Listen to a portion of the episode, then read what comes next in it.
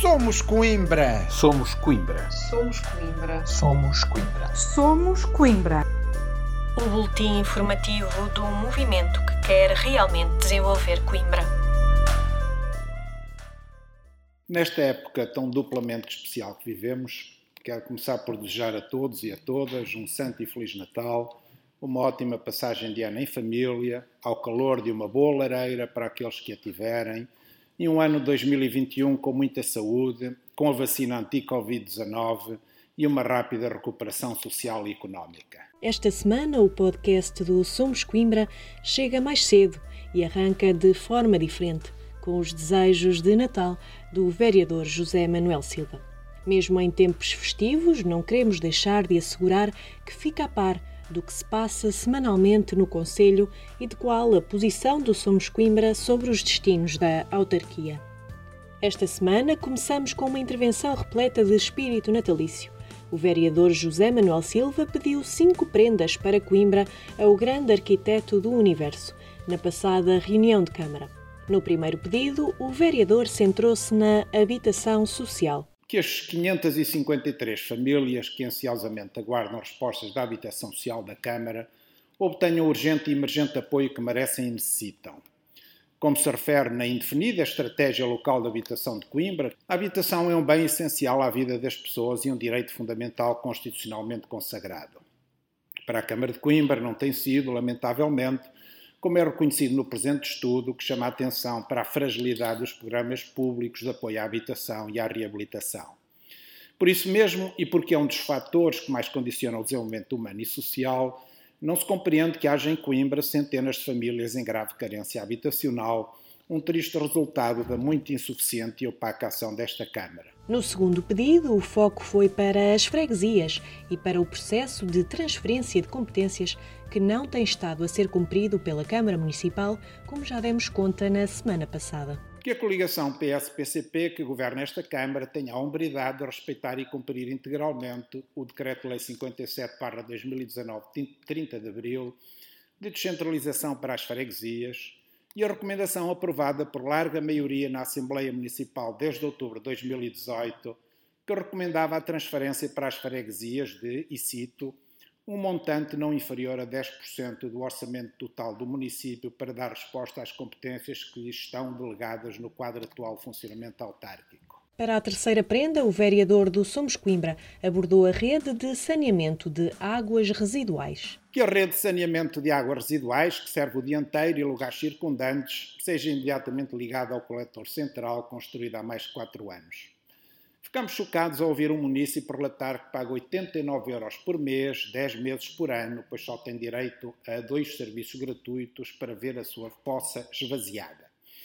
Também aqui as desigualdades sociais são perversas, pois quem tem fossas mais pequenas, por viver em casas mais pobres e antigas, tem de pagar mais vezes. Outra consequência são as escorrências domésticas que correm pelas valetas, pois as pessoas fazem o que podem para evitar encher as suas fossas muito rapidamente, com sérios prejuízos para a saúde pública. Já as preocupações ambientais foram o mote do quarto pedido. Que esta Câmara declare simbolicamente o Conselho de Coimbra em emergência climática e ambiental, correspondendo ao anseio das populações em conformidade com a Agenda 2030 das Nações Unidas e com o apelo do secretário-geral da ONU, António Guterres, e, sobretudo, que planeie e haja em conformidade. Por último, José Manuel Silva colocou o ONU nas próximas eleições autárquicas. Que as eleições autárquicas 2021 estimulem a conjugação de esforços de todos os que amam esta cidade histórica, primeira capital e berço de Portugal, e permitam a mudança, o desenvolvimento e a afirmação que o Conselho de Coimbra tanto necessita. E das cinco prendas para Coimbra, passamos para outro importante tema do Conselho: os transportes públicos.